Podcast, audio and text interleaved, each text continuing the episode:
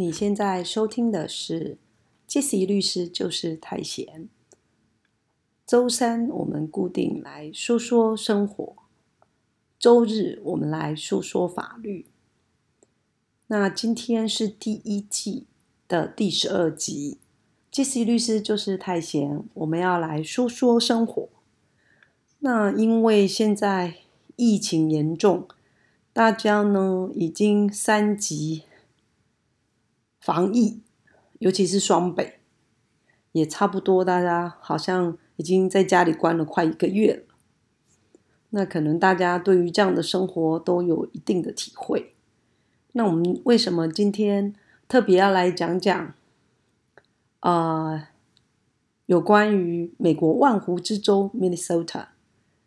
主要除了是因为 Minnesota 是 Jesse 律师去美国读书的地方，那也是在美国待的最久的时间，就是在 Minnesota。然后呢，主要也是因为大家在家里待了一个多月，那让我联想到，哦，我曾经在号称美国大冰箱的 Minnesota 待了这么久的时间，然后体验那种整整有半年冬天，是的，就是半年六个月。的冬天是什么样的感觉？那那时候冬天，事实上你也几乎也都不能在外面跑来跑去、走来走去，那就跟现在一样。虽然现在是因为防疫啊，那在美国是因为大自然的力量，因为你纵使想出去，其实也没有那么容易。一来就是说你可能要开车才会方便，那开车可能路上也会积雪，虽然。明州这个州其实他们整个行政效率等等都很好。每次大风雪或大下下很大雪之后，几乎呃地上很快就会其实整理的很干净，不至于让你会行动不便。那可是问题是说，假设像那时候我在明州没有开车，那你一个人假设在户外，我记得那时候学长姐跟我们说，你一个人在户外，讲最好是不要超过十五分钟。十五分钟，真的只有十五分钟，而且那是只说你全身都包紧紧哦，不止就是呃，只穿那种要滑雪等级的外套，滑雪外套。真的，我在最冷的时候已经穿到滑雪滑雪的外套了。然后呢，还要一定要戴帽子，一定要戴手套，然后呢，一定要穿很厚的袜子，然后这样你才不会被冻伤。对，纵使是这样，你也没办法忍受在。户外待太久的时间，所以在明州那零下二十度的气温之下生活，那是另外一件事情。所以冬天你也几乎就是，嗯，假设学校没有上课，你就会待在自己的宿舍里面。那假设有时候连假，真的也是一连着很多很长的时间，其实都不会到外面去，所以会很像现在在台北防疫的生活一样。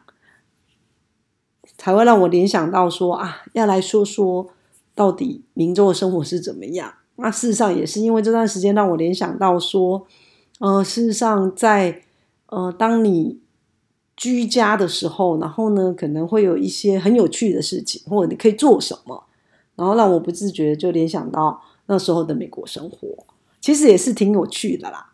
对，那我们在讲说哦。为什么要讲明州？那当然是因为我在那里读书嘛，所以呢，对明州当然有比较特别的情感。那一方面也是觉得说，其实明州真的很美，不管是说它的自然景观，或者是说它的人，就是让人家就很舒服。可是，在台湾好像很少人会去明州，对，因为如果说假设你不是读书，好像一般人不会去那。因为话说，其实我去读书之前，我也没去过啊。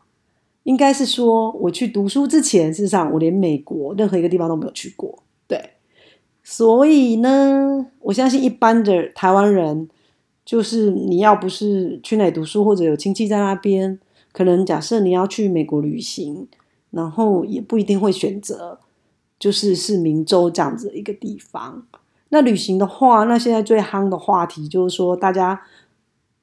媒体报道说啊，纷纷要去美国打疫苗，因为大家现在很辛苦嘛，因为就是为了等疫苗，等的好好好期待，又很很受伤害这样子。那有人觉得说，那索性我就飞去美国打一剂，那尤其今天，我有个朋友就传一个说什么四十八小时什么加州打疫苗的影片给我。那对于其实出国打疫苗这件事情，坦白讲你就是没有特别什么样的意见。那而且也觉得说，其实有一些人去要去骂这些去打疫苗的，我觉得那倒也不必啊。因为一来有可能是人家可能是因为就学，或者是说家里事实上就是在美国，他只是回家。那或者是说，因为他很焦虑，他。就是一定要在什么时候一定要打到那个疫苗，那他经济许可，而且他就是也可以去承担说坐在飞机上，可能他没有可能被感染，因为你要想想看，你要飞去美国一定要十几个小时嘛，纵使是直飞也一样啊。那你要承受那个被感染的风险，那个 OK OK fine 啊，就是说你可以承担，那你就去啊。所以我是觉得说这是每个人的自由啦，所以其实也不用。好像那种道德指责或什么，其实真的也是没必要。当时我是觉得说，哎，有人就建议说，哎，可以顺便去玩个一个月什么之类。当然，那是对于呃不用工作的人，或者是说没有家累的人，然后他的时间很弹性，可以安排假期，也未尝不可。对，所以呢，这件事情事实上也不用太去用太太那个。指责干嘛的？因为我觉得有些人就一直骂什么，我觉得倒是不必要。台湾是一个自由的社会啦，然后也是一个自由的国家。那本来每个人都有选择的自由，那人家想要去这么做，你不能说你不去，或者是你的条件不允许去这么做，那你就是用一种负面指责的方式。我觉得我们现在社会已经感觉越来越扭曲了，我觉得这不是很好，对，而且感觉不是很健康，对，那。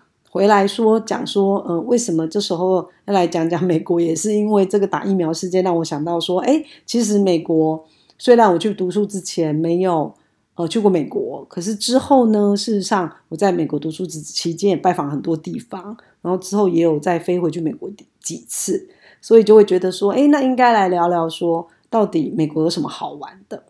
对，那因为呃情感的投射嘛，毕竟我在 Minnesota 就是待最久。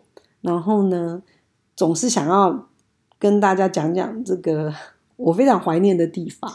那我非常幸幸运的是，我前年的夏天也回去了一趟明州，然后那种心情是非常愉快的，因为毕竟先前读书其实还是有压力嘛。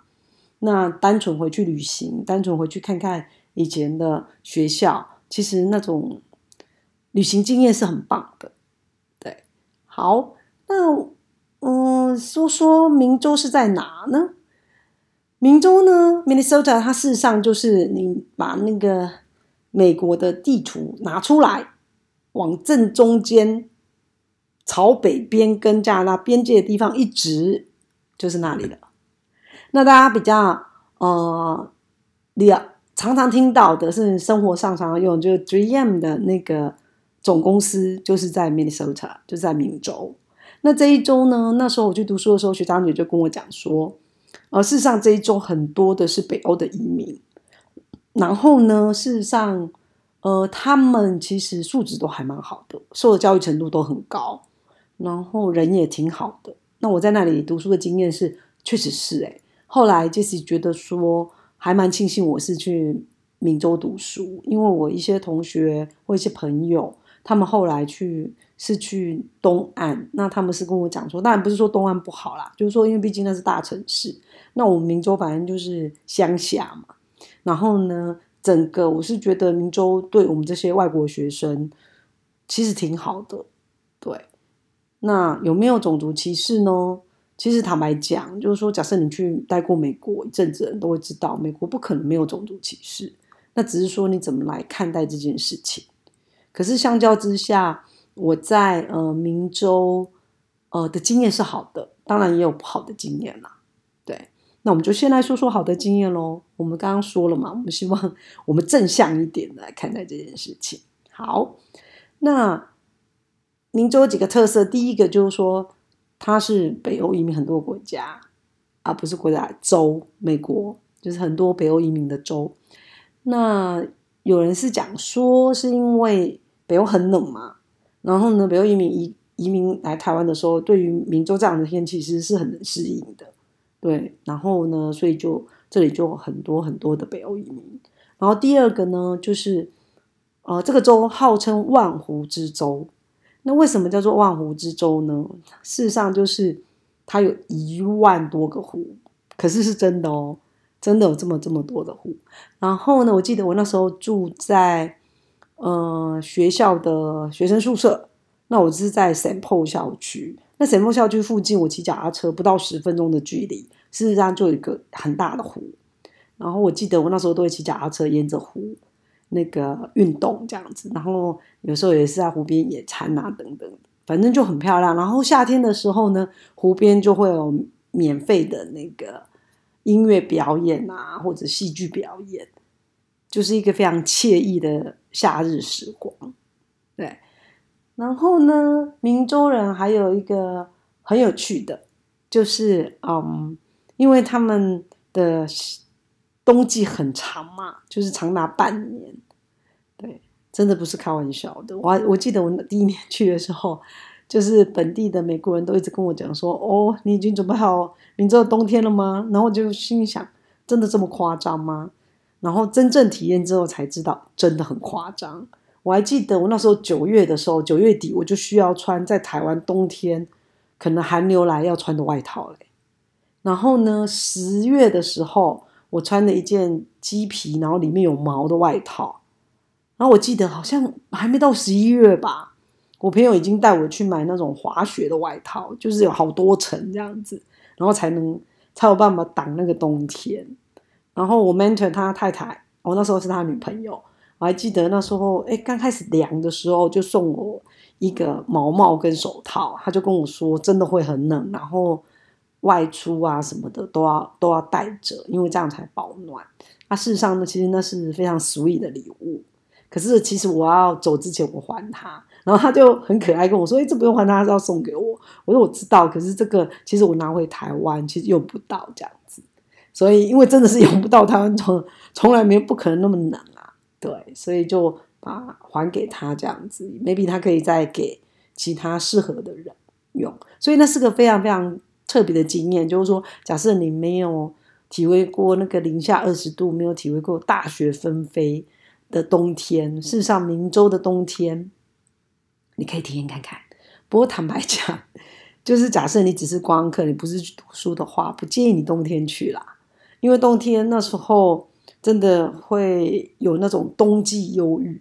他们就是说，就整个你会很 blue 这样子。因为你想想看嘛，就整个六个月都是冬天，然后每天都都那个灰蒙蒙的，就你看不到阳光那种感觉，事实上是很不舒服的。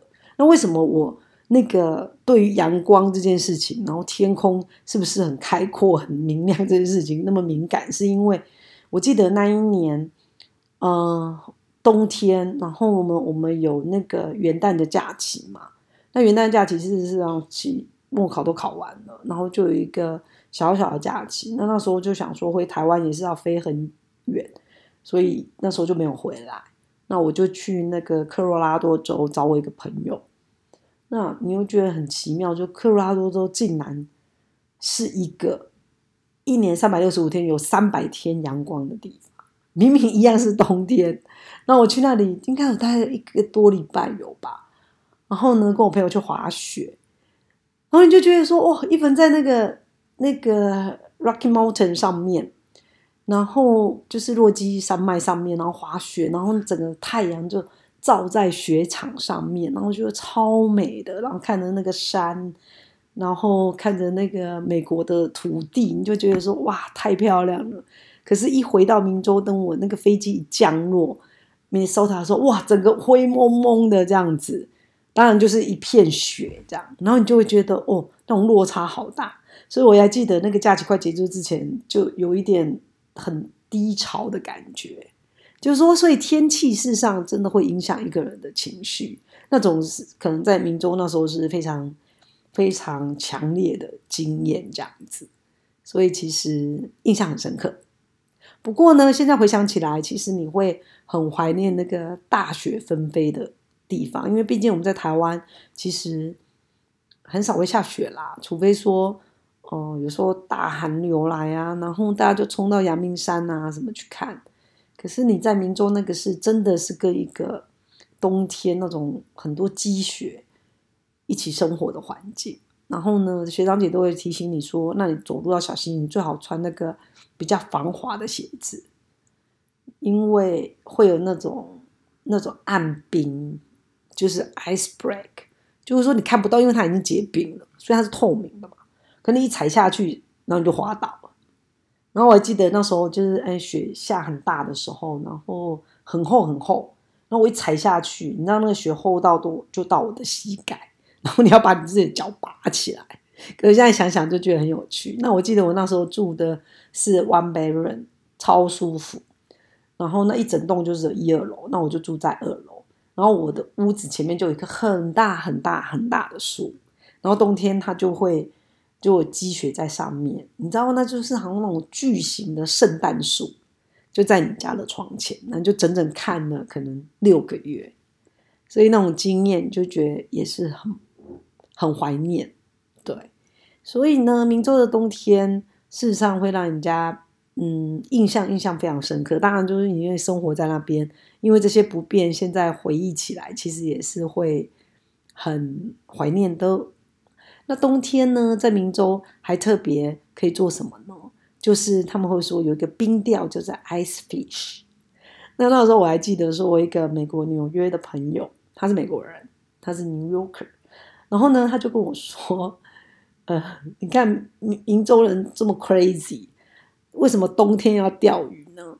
然后呢，而且还在冰上盖一个房子。那当然这是那个美国东岸纽约人在嘲笑那个美国中西部的米收塔人。不过这种不是真的什么嘲笑，就是很戏谑的玩笑这样子说。为什么他们这样做？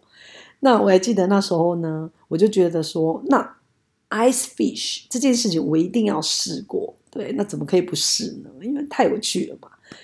结果呢，我朋友带我去的时候，你知道 ice fish 怎么 ice fish 吗？它就是真的在一个结冰的那种湖上，这直接就踩上去了，因为那已经太冷了，冰已经结得非常厚。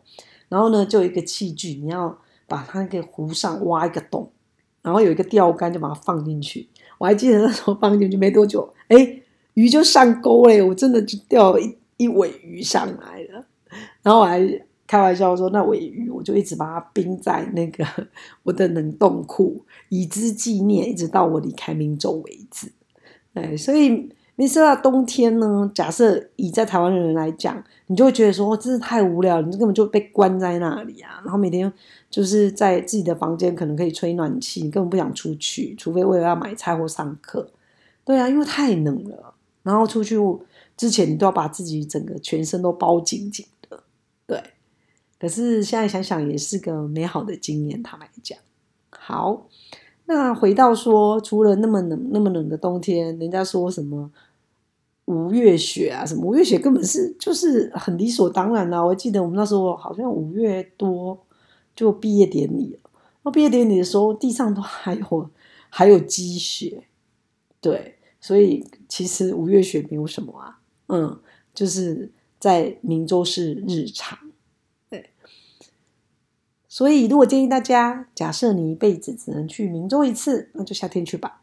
因为我还记得我刚去明州的时候是某一个夏天七月的时候去，然后超舒服。因为七月的时候，你看我们台湾现在才端午节，然后呢才六月份就已经热到快不行了。那你会想说，那七月不是很热吗？不会，因为台湾是湿热。可是明州因为它很纬度还蛮偏北的，所以它在七月份的时候气候是非常非常舒服的。那而且它就每天到九点晚上九点多才会天黑，所以明州人很有趣，因为我们刚刚不是讲说它是万湖之州嘛，所以呢，嗯，有一个朋友就跟我说，明州人其实我三户人家就会有一艘船。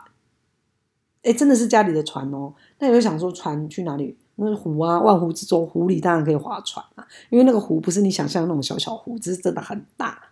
然后或者沿着密西西比河，然后一路就是往下，就是船可以一直开，一直开，一直开这样子。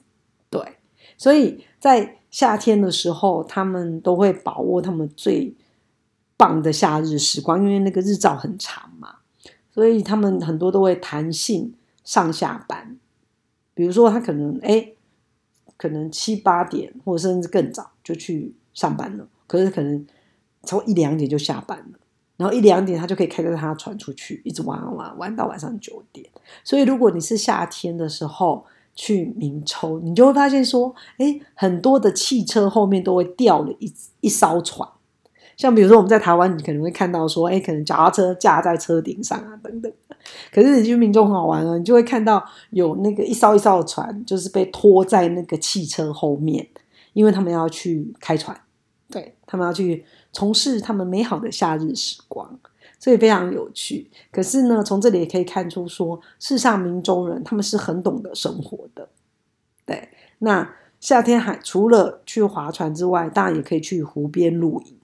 湖边露营是真的在很美的湖边，我还记得我那一年七月去的时候，我真的有跟朋友去湖边露营，吃真的太漂亮了。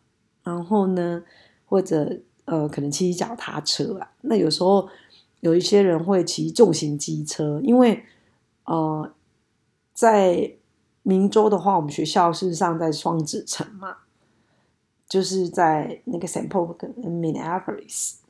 所以呢，像法学院是在 Minneapolis，然后我自住的地方是在 Saint Paul，那当然之间会有那个交通车可以接驳。可是夏天的时候，其实我都骑脚踏车，对，因为一来是运动，二来是觉得说，哦，夏天实在太舒服了，因为它不会热到说像台湾你会觉得很闷很湿，因为它很干燥，对，因为美国明州那一周就是很干燥，然后七月温度也不会太太热。然后早晚可能你还要披个小外套，所以整个气候都是很好的。然后你又可以一次一直玩玩到九点多这样子，然后很早就天亮了。所以假设你是单纯旅行的话，就是呃可以选择夏天。那夏天怎么玩呢？当然你可能没有像明州本地人他们有一艘船啊，可是你可以租车。对，比如说前年我回去明州的时候，我们就租车。然后呢，当然就想要回去法学院再看一下嘛，毕竟十几年前读书的地方。然后在之后，我们就开着车往北走，因为明州还有一个非常非常重要的地方，就是它跟加拿大边界有一个 Boundary Waters，那里超漂亮，那里是美国的水域国家公园，然后它真的就挨着加拿大这样子，那。我朋友是跟我讲说，他那时候读大学的时候，就是呃，跟他朋友就是会到带一艘小小的那个船，然后呢，就是这个岛滑到滑到那个岛露营，然后就滑来滑去，一直在那个水域国家公园滑来滑去，听起来是真的超浪漫又刺激的。对，可惜我那时候没有这样子跳岛划船过，对，可能以后有机会再尝试吧。对然后呢，还有就是北边呐，就是水域国家公园呐，也是那个民州人很爱钓鱼的地方。所以你去那边呢，就会看到很多老先生，大部分是年纪比较大老先生，然后在那里可能去会租一艘船或搭船出海。如果他自己没有船，可是大部分其实他们都自己有船啊，就直接就开上来这样子。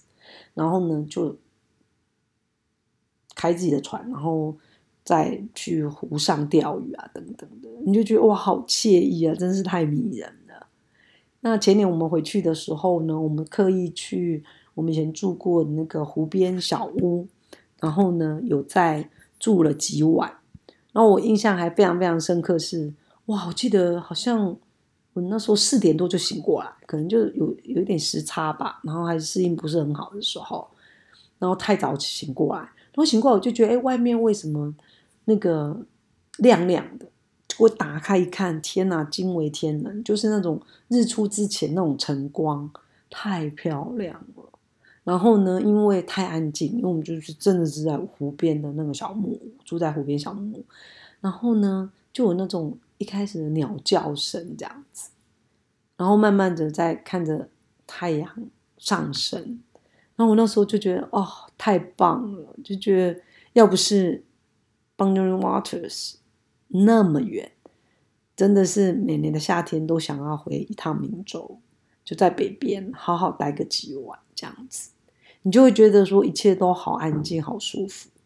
然后什么事都不做，就在那里放空，然后或者看着那个阿伯们，就是准备他的钓具，然后准备搭船去钓鱼，所以非常非常有意思。然后民宿通常也会帮我们准备早餐啊，你就可以吃吃早餐，然后再呃看要做什么这样子。那一定要开车，因为假设大家没有玩过美国，一定推荐一定要开车旅行。一来是美国幅员太广大了，然后它的点跟点的距离，你没有开车你根本到不了。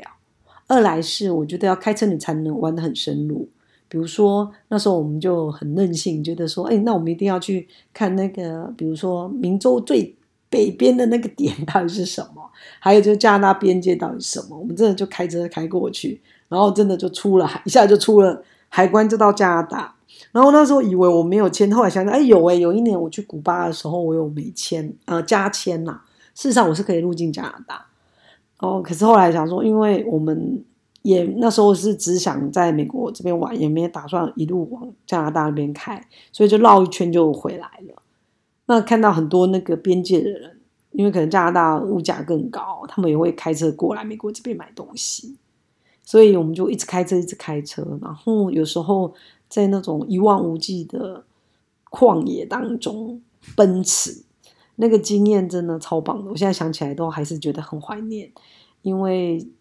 在美国 road trip 真的是非常的迷人，然后带着你最喜欢的音乐，然后一路播着音乐，然后感觉就是好像往无穷无尽的尽头，哎，没有尽头的感觉，一直开车，一直开车，然后路上可能也没有没有车，就你一台车，然后在那个美加边界这样子，然后晚上。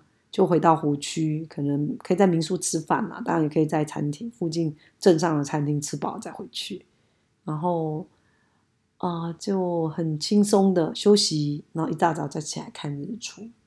所以水域国家公园的湖边时时光真的太棒了，有机会大家一定要去。好，那当然呢，如果说你除了水域国家公园之外，你回到城市，当然双子城还是有一些东西可以看啊，或者是说你周围你想一路开车到芝加哥，反正也是个几个小时的事情而已，你也可以把它安排进来串串在一起。可是因为我对 Minnesota 对明州有特别的情感，所以那时候我们就只待在明州，可能七八天吧，九天，反正一个多礼拜，你就觉得根本还觉得玩不够，这样子就很怀念。然后在北边有一些那个，有一些非常特殊的那个露营区啊，然后风景什么的也很漂亮，你就可以一个一个湖，然后去拜访这样子，其实很有很有意思。对，那这个是可能就是说你喜欢大自然，对的人会很喜欢，因为那种那种湖区景观太美了，那周围可能还会。接到美国的五大湖区，然后你也可以在湖区再晃一下这样子，或者考虑直接去加拿大也是一个选择。那回到双子城，当然双子城，呃，你也可以做一些采购。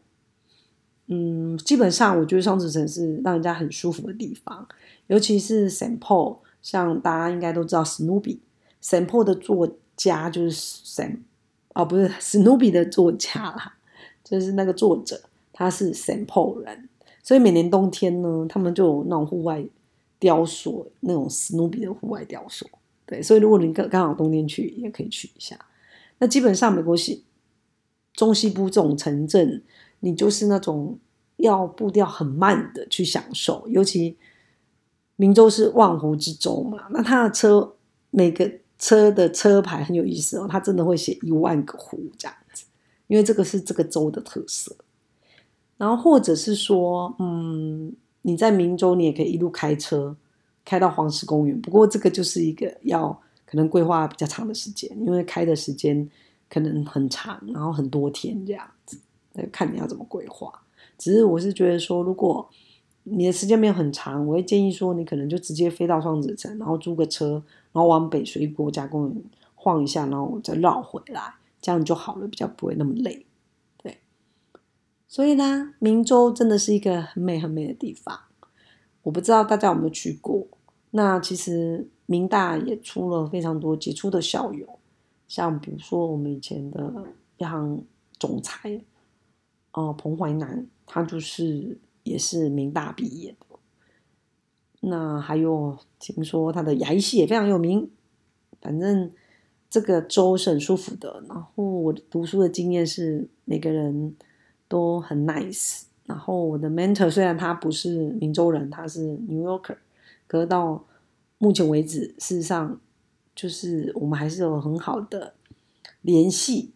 然后可能就是我们有共同的明州的经验，所以明州对我来讲，就是说，嗯，除了学习之外，也在那里交到很多好朋友，包括我们法学院里面很多的外国同学。事实上，我们可能几年大家都会聚聚，所以。这样子的那种嗯留学经验，事实上是很棒的。所以大家嗯，如果将来有机会选择要去留学的地方，那当然，如果说你一定要长春春藤盟校，那就没办法。假设你的学习的目标只是说你想要有一个留学经验，然后在一个舒服的地方，然后去体验到底什么是美国中西部的生活。那我觉得你可以考虑 UMM，就是嗯，明大这样子。那我还记得我们那时候法学院的学生很少，才二十几个人。然后法学院呢，就其实也不会限制我们选课，就你有本事你都可以选 JD 的课程等等，就跟 JD 学生一起上课。对，那当然当然是很辛苦啦。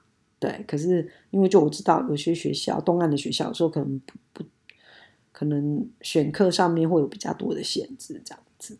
然后那时候法学院还帮我们办了很多很多的活动，比如说赶呃复活节就有复活节活动啊，然后甚至呃夏天快到的时候还租了一艘船，然后那我们有密西西比河，就是那种一整个往下开，然后告诉我们说可以邀请我们在明州认识的新的朋友，然后大家可以一起来这样子，所以那种经验其实还蛮棒的，对，然后会觉得说。呃，那个非常虽然很读书很辛苦，可是事实上学校有很努力的让你认识当地的美国人，然后可以试着去融融入，去更多的了解美国文化到底是什么，然后办了很多 party 让我们参加，所以其实还挺有意思的。对，所以呢，不管说你是选择留学或旅行，呃，推荐大家美国万湖之州 Minnesota，maybe 下次就是。你一个新的选择。你现在收听的是 Jessie 律师就是太闲。周三我们来说说生活。那今天是第一季的第十二集，我们来说说美国的万湖之州 Minnesota，也就是 Jesse 当年读书的地方。那对这个地方有满满的情感。